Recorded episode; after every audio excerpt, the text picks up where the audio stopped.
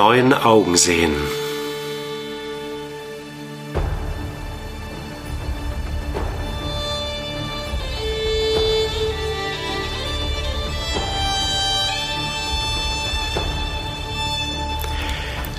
Auf der Suche nach einer Spiritualität für das 21. Jahrhundert.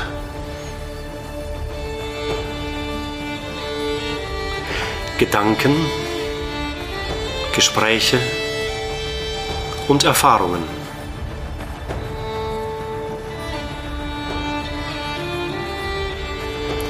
Ein Podcast mit Matthias Benziger.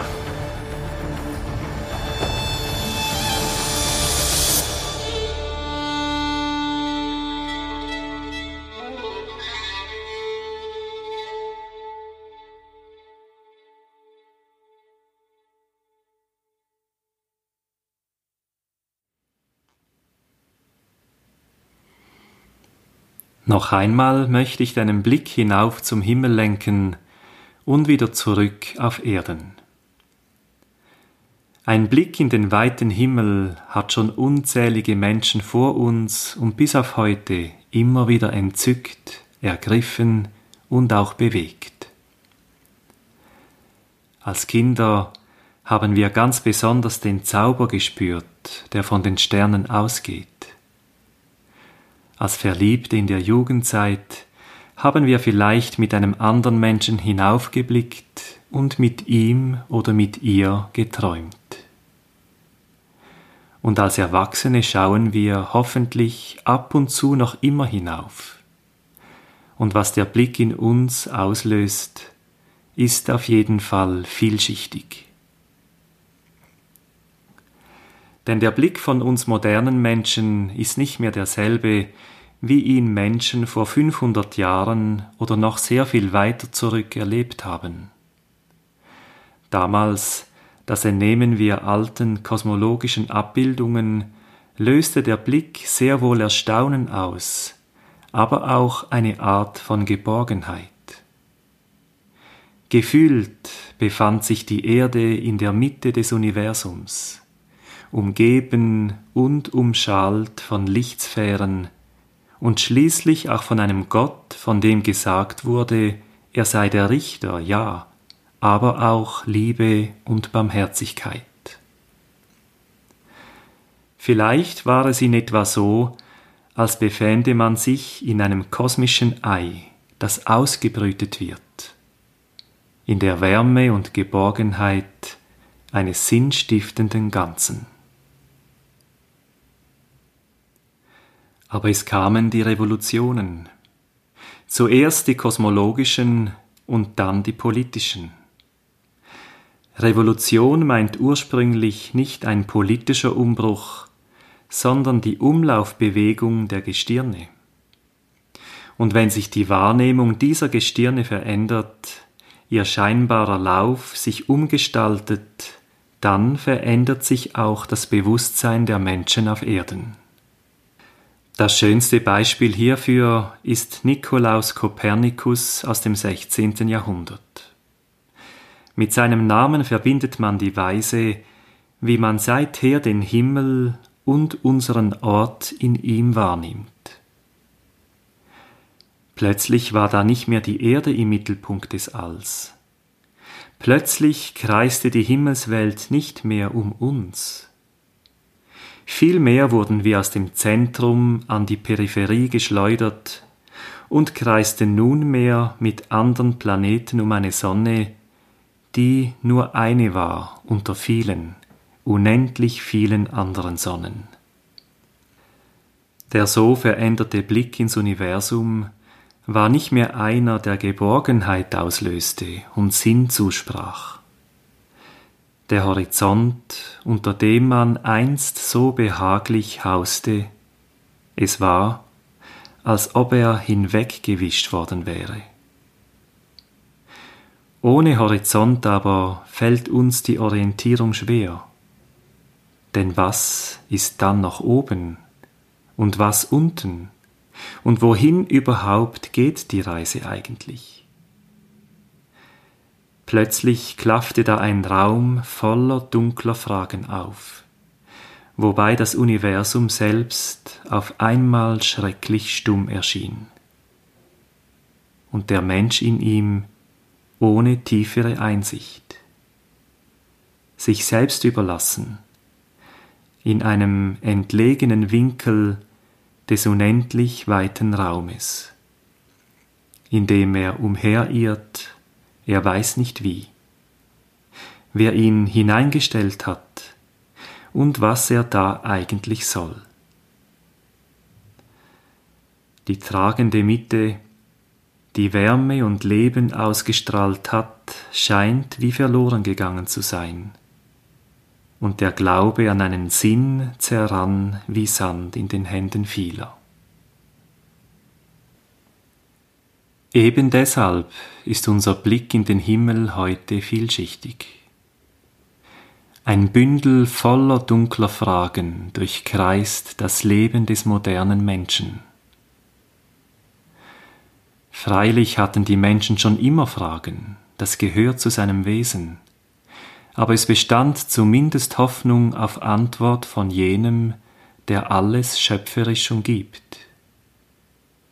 Und auch kreisend waren die Lichter über uns schon immer, aber nun schien es, als wären wir losgekettet worden von jener Sonne, die alles mit Licht und Sinn durchleuchtet. Unglaubliches also ist geschehen bei diesen himmlischen Revolutionen. Was aber im Himmel geschieht, zieht unweigerlich seine Kreise auf Erden. Und noch sind wir auf dem Weg zu begreifen, was all dies zu bedeuten hat. Friedrich Nietzsche, der Prophet der Spätmoderne, hat dieses Ereignis in eine unglaublich kraftvolle Erzählung gepackt der tolle Mensch, gemeint der verrückte Mensch. Von diesem wird berichtet, dass er eines Morgens mit einer Laterne auf einen Markt lief und unaufhörlich schrie Ich suche Gott, ich suche Gott. Da dort gerade viele von denen zusammenstanden, welche nicht an Gott glaubten, erregte er ein großes Gelächter. Ist er denn verloren gegangen? sagte der eine. Hat er sich verlaufen wie ein Kind? sagte der andere. Oder hält er sich versteckt? Fürchtet er sich vor uns? Ist er zu Schiff gegangen, ausgewandert? So schrien und lachten sie durcheinander. Der tolle Mensch sprang mitten unter sie und durchbohrte sie mit seinen Blicken. Wohin ist Gott? rief er. Ich will es euch sagen, wir haben ihn getötet, ihr und ich. Wir alle sind seine Mörder. Aber wie haben wir dies gemacht? Wie vermochten wir das Meer auszutrinken? Wer gab uns den Schwamm, um den ganzen Horizont wegzuwischen? Was taten wir, als wir diese Erde von ihrer Sonne losketteten? Wohin bewegt sie sich nun? Wohin bewegen wir uns? fort von allen Sonnen? Stürzen wir nicht fortwährend und rückwärts, seitwärts, vorwärts, nach allen Seiten? Gibt es noch ein Oben und ein Unten? Irren wir nicht wie durch ein unendliches Nichts? Haucht uns nicht der leere Raum an? Ist es nicht kälter geworden? Kommt nicht immerfort die Nacht und mehr Nacht? Müssen nicht Laternen am Vormittage angezündet werden? Hören wir noch nichts von dem Lärm der Totengräber, welche Gott begraben? Riechen wir noch nichts von der göttlichen Verwesung? Auch Götter verwesen. Gott ist tot. Gott bleibt tot. Und wir haben ihn getötet. Wie trösten wir uns, die Mörder aller Mörder? Das heiligste und mächtigste, was die Welt bisher besaß, es ist, unter unseren Messern verblutet. Wer wischt dies Blut von uns ab? Mit welchem Wasser könnten wir uns reinigen? Welche Sühne feiern? Welche heiligen Spiele werden wir erfinden müssen? Ist nicht die Größe dieser Tat zu groß für uns? Müssen wir nicht selber zu Göttern werden, um nur ihrer würdiger zu erscheinen? Es gab nie eine größere Tat. Und wer nur immer nach uns geboren wird, gehört um dieser Tat willen in eine höhere Geschichte, als alle Geschichte bisher war.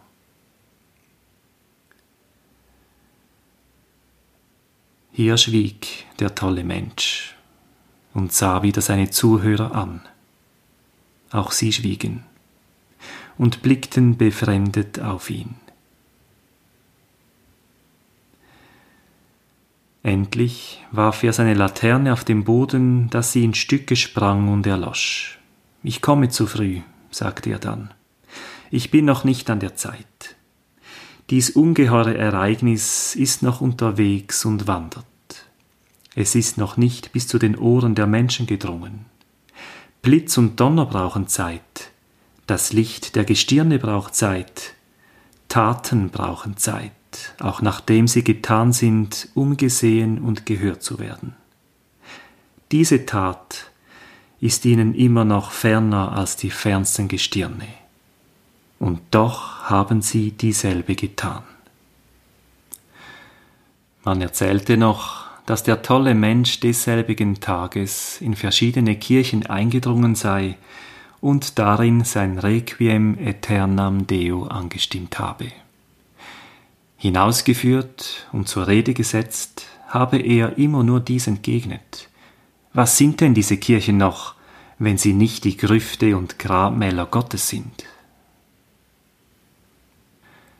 Empört mögen gottesfürchtige Menschen sein bei diesem Ausspruch. Gott ist tot.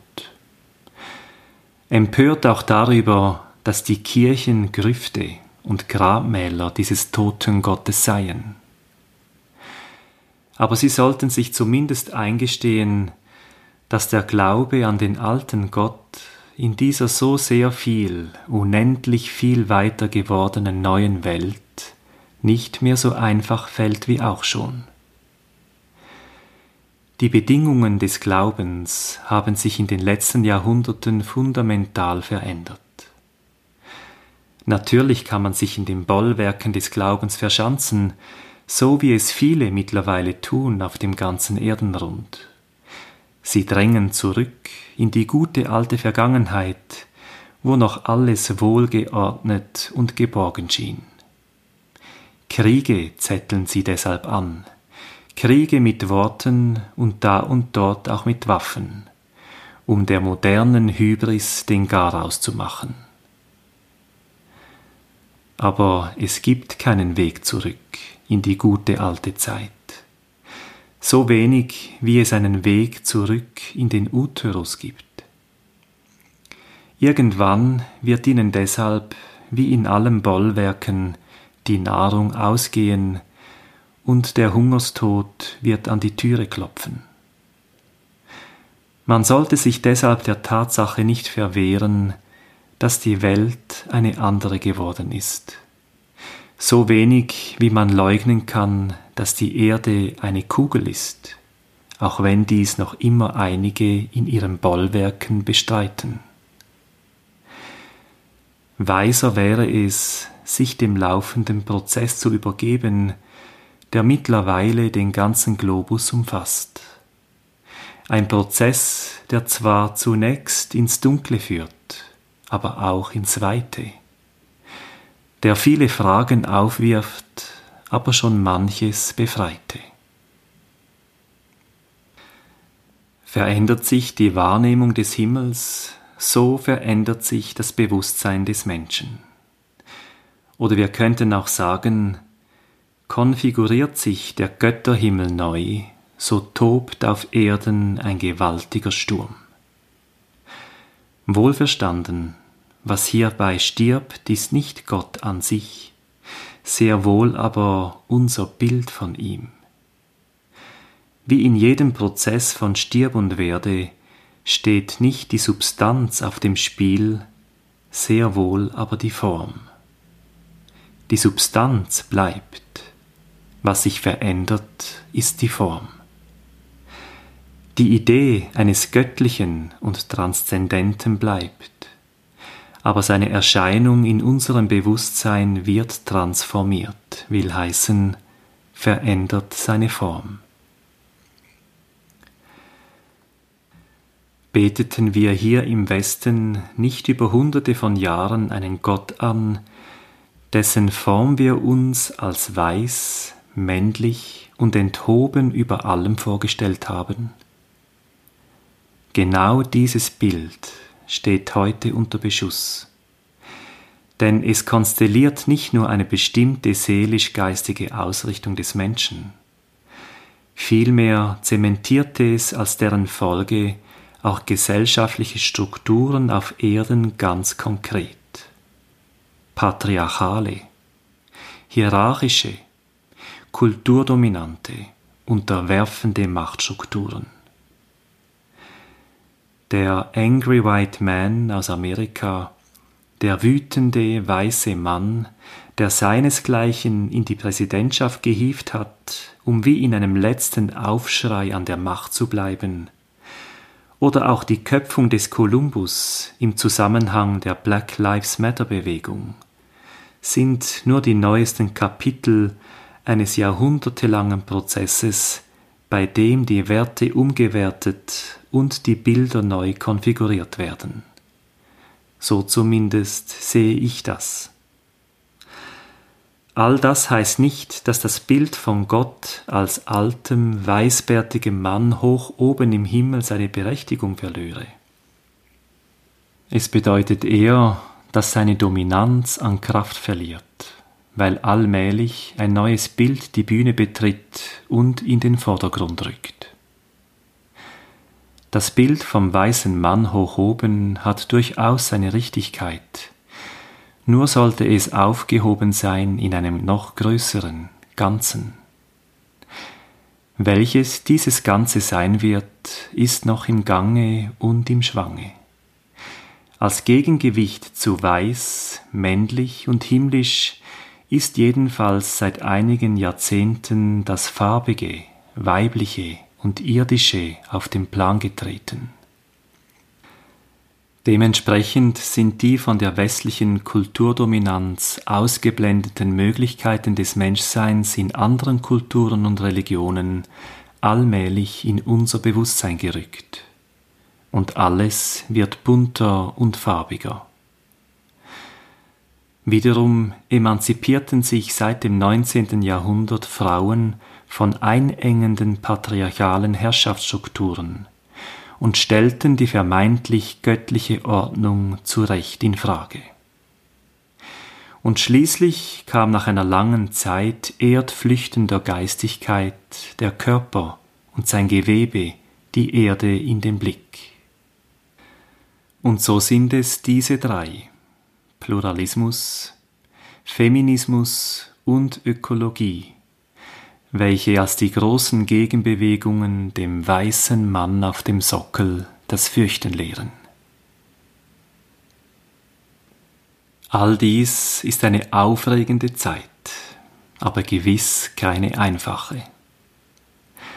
Altes zerbröckelt in unseren Händen, und das Neue können wir noch nicht ergreifen. Engführungen und Einseitigkeiten empören und schüren Ängste. Die Diktatur des Relativismus, wie es Papst Benedikt einst nannte, macht zu schaffen. Denn gibt es in all dem Wirrwarr noch ein Oben und ein Unten, eine letzte Wahrheit, auf die wir uns verlassen könnten? Oder schleudern wir nunmehr fort wie in einem Boot, auf Wellen hin und her geworfen und umhergetrieben von jedem Wind einer neuen Meinung, wobei uns das oberste Maß dann doch das eigene Ich mit seinen Gelüsten zu sein scheint. So viel ist gewiss. Wir suchen alle den Weg durch diese stürmischen Zeiten. Wir tasten uns voran und erproben neue Weisen und Formen. Dabei ist uns mindestens eines heilig geblieben, die Freiheit, auch die geistige.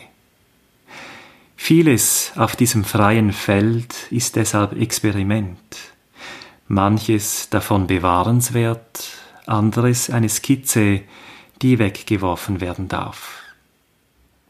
Einmal sind wir voller Hoffnung, dass das Neue kurz bevorsteht und verbindend, heilend und schöpferisch sein wird. Ein andermal sind wir wie erschlagen von der Wucht des Alten und der Trägheit des Bestehenden mit all seinen Ungerechtigkeiten. Und noch eines scheint mir gewiss. Wenn Gott selbst tot wäre und nicht nur unser Bild von ihm, dann würde auch unser innerer Mensch, unsere Seele alsbald erlöschen. Einer Todsagung Gottes folgt unweigerlich die Todsagung des Menschen.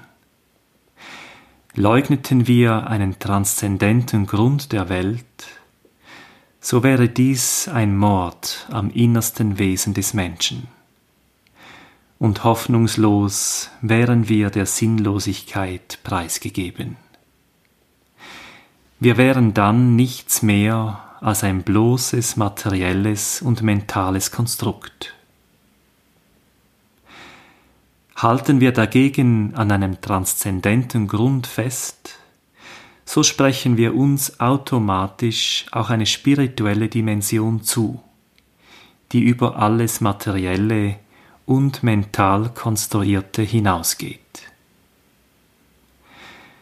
Es scheint deshalb klar, was wir heute brauchen, ist mehr denn je eine spirituelle Ausrichtung, eine Geistesart, die uns durch diesen Wirbelsturm hindurch navigiert.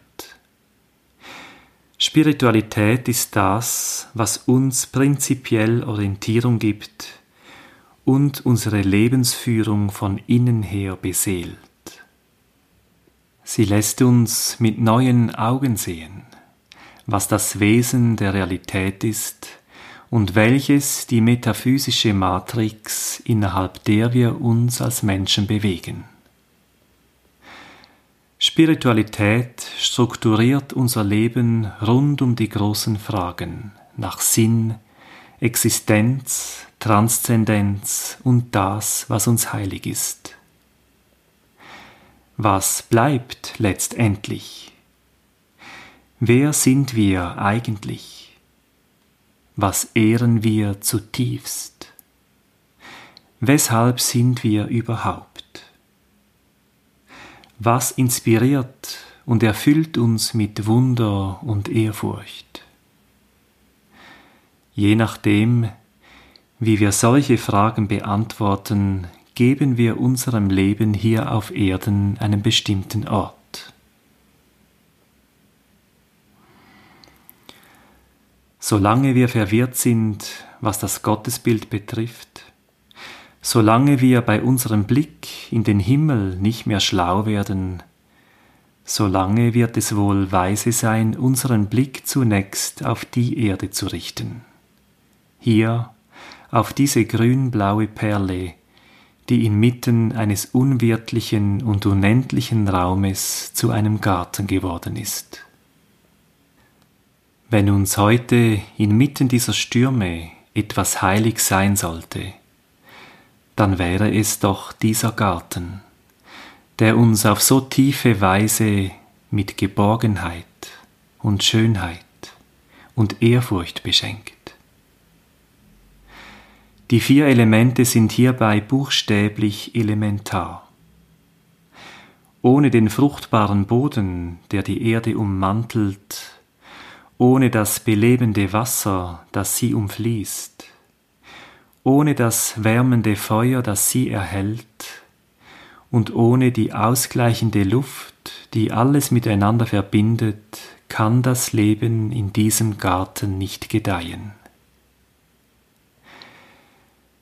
Ohne die Standfestigkeit der Erde, ohne die strömende Liebe des Wassers, ohne die einheitsstiftende Vision des Feuers, und ohne ausgleichende Harmonie der Luft gedeihen auch wir als menschliche Seelen nicht.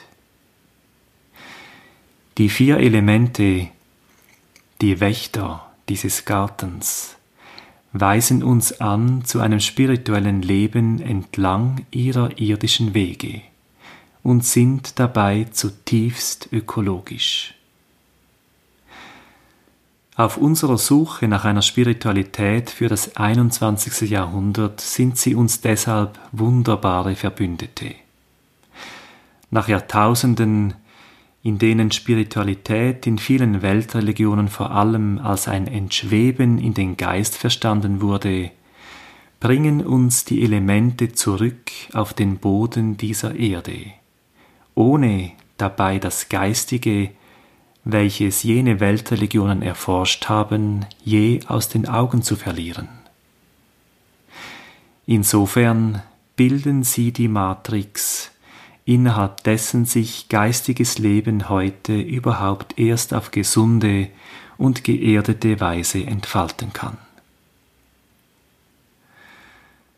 Wir stehen inmitten großer Stürme und Umbrüche. Und ich bin nicht der Einzige, dem es scheint, als ob ein neues Zeitalter anbrechen möchte. Dass dies nicht einfach eines schönen Tages morgens um neun Uhr geschehen wird, sondern sich vielmehr über Jahrzehnte, ja gar Jahrhunderte erstreckt, scheint irgendwie logisch, wenn wir nur einen Blick in die Geschichte werfen, in der es schon manche Umbrüche gegeben hat. Und doch gibt es gleichzeitig entscheidende Momente, Schlüsselphasen, in denen das Neue ganz besonders erahnt wird. Eine dieser Phasen sind für mich die 60er Jahre des letzten Jahrhunderts. Denn nicht nur gewannen damals die Bürgerrechtsbewegungen der Schwarzen wie auch jene der Frauen an Kraft. Auch das ökologische Bewusstsein insgesamt begann sich hier zu formen. Insofern war es eine bedeutsame Synchronizität, dass wir just in jener Zeit die Erde erstmals von außen und in ihrer ganzen Schönheit erblicken konnten, im sogenannten Erdaufgang. Fast zeitgleich dazu ertönte am Broadway das Musical Hair, aus dem die Musikgruppe The Fifth Dimension ein Medley zusammenstellte, bestehend aus dem Stück Aquarius und Let the Sunshine In. Das Gefühl, in einem neuen Zeitalter zu stehen, ist hier mit Händen zu greifen. Um dich davon anstecken und mitreißen zu lassen, wird es wohl am besten sein, wenn du dazu tanzest und tanzend einer neuen Zeit entgegenwirbelst, die heute geboren werden möchte befreit von alten Ketten und doch gleichzeitig angekettet an jene Sonne, deren Licht unser Leben hier auf Erden zum Blühen bringt.